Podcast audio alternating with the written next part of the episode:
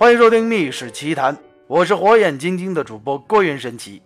今天我们要讲一个有关《水浒传》的话题，那就是宋江在临死前为何一定要把李逵一块给毒死。话说这李逵死于镇压方腊的战争结束之后，相对来说已经是和平年代，他却死在了自己人手里，而且这个人还是他最崇拜、最信赖的人。李逵最终居然是被以。将义气而身负众望的宋江给用毒药毒死的。众所周知，李逵把宋江当成最可信赖的朋友，把宋江的话句句当成真理的理解和执行。他不理解的也去执行。当年宋江为了邀朱仝上山入伙，让李逵去杀了小孩子小衙内，李逵就跑去杀了那小孩。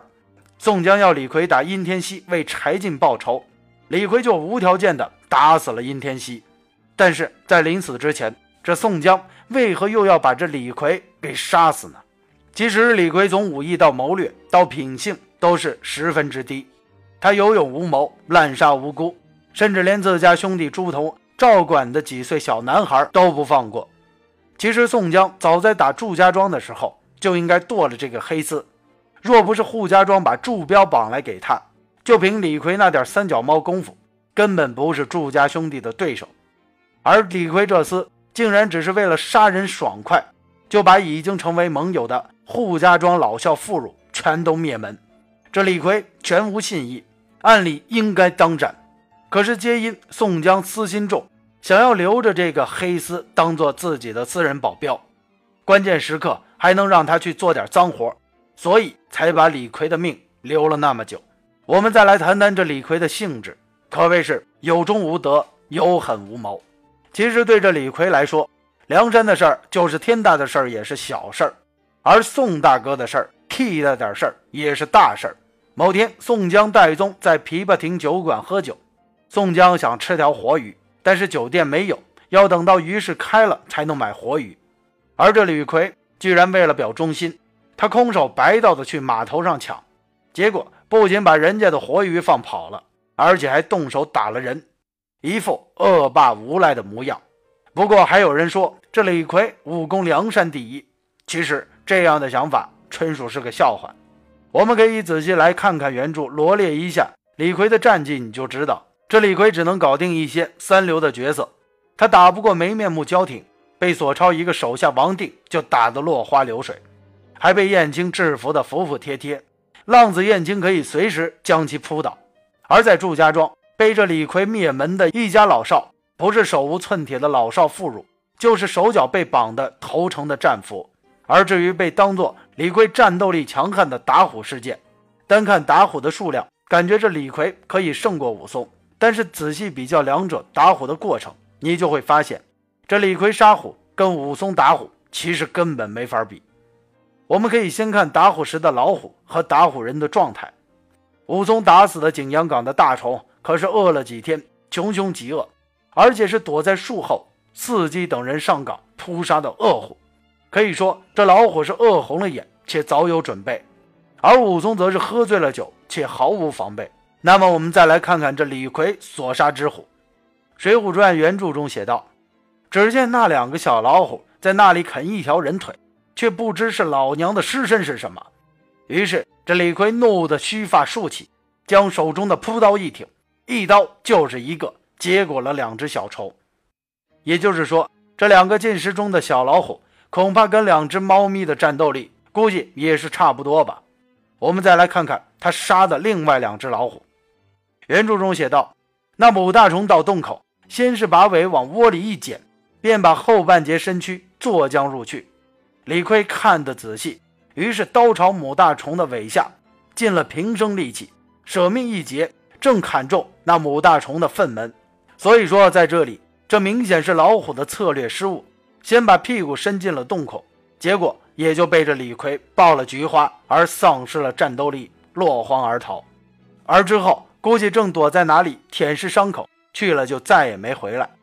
而那最后剩下的一只老虎，则是正儿八经的扑过来，被李逵。趁那大虫的势力，手起一刀，正中那大虫汗下，于是一刀把这大虫割喉了。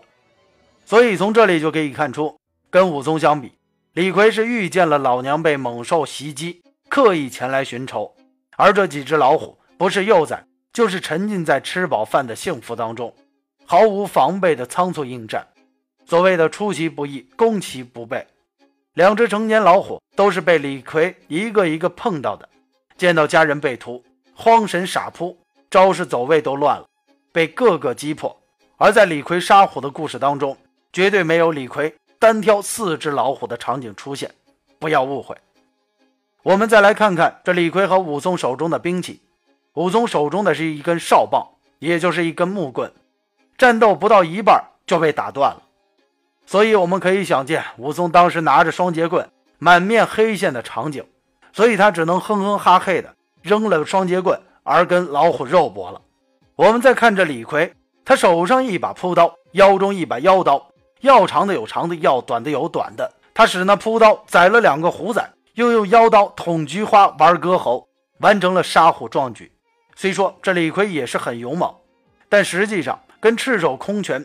硬把老虎用拳头锤死的武松相比，还是占了兵器上的便宜。也就是说，给你一把歪把子机枪，只要心理素质不是太差，老虎一个一个上，估计你也能打死几十只。而还有人说，这李逵在梁山好汉里品行算是好的，其实这也完全是笑话。因为梁山这一群人被称之为好汉，有两个原因，一个是他们自称替天行道。一个是他们自称锄强扶弱，而《水浒传》的文章笔墨更多的则是表现他们之间的信义的赞赏。但是这一百零八将里，只有极其稀有的一群人是一直恪守这些准则的，比如朱仝、关胜、卢俊义、燕青、林冲、鲁智深，还有一些加入梁山后接受了这种行为准则的，比如张顺兄弟和开黑店的孙二娘夫妇，他们起码不在水上劫财杀客，店里做人肉包子了。而除了高俅、蔡京逼上梁山的林冲等人，这一百单八将大部分还是被宋江或感召或打败一些国军将士的原朝廷官员，而剩下的多是江湖上的混混，本身确实不是什么高尚之徒，但是通关水浒全篇，滥杀百姓和诚心投降的战俘，杀死一个四岁的孩童，陷兄弟于不仁不义的，只有李逵这么一人。其实就像李逵自己所说的，他有时候杀人完全是出于痛快，而非战略或战术的需要。他这种变态的心理，其实根本不配谈什么品行。何况他一出场，作者就交代他是个骗钱赌博、欠债不还的无赖。其实，在梁山上，除了宋江，没几个人看李逵顺眼的。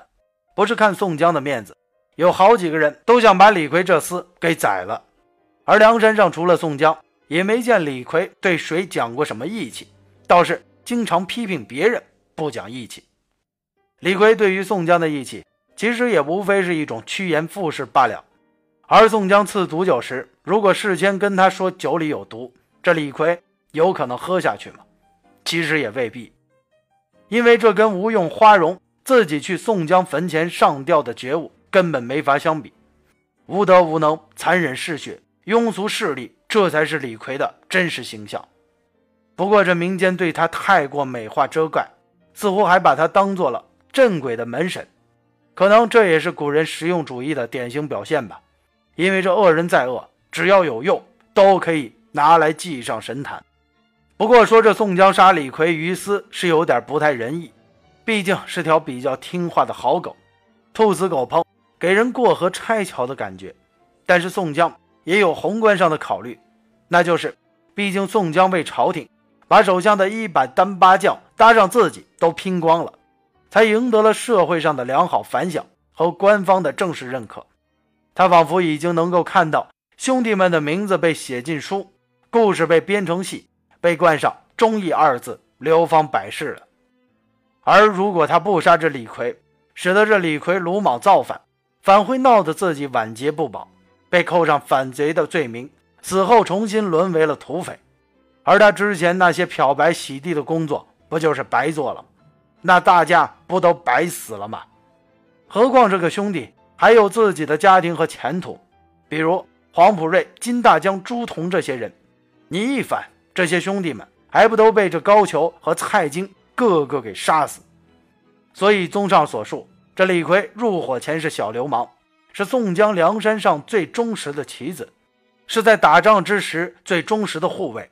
但是宋江为了防止他在自己死后闹事儿，于是，在招安之后就变成了被宋江毒死的毒死鬼。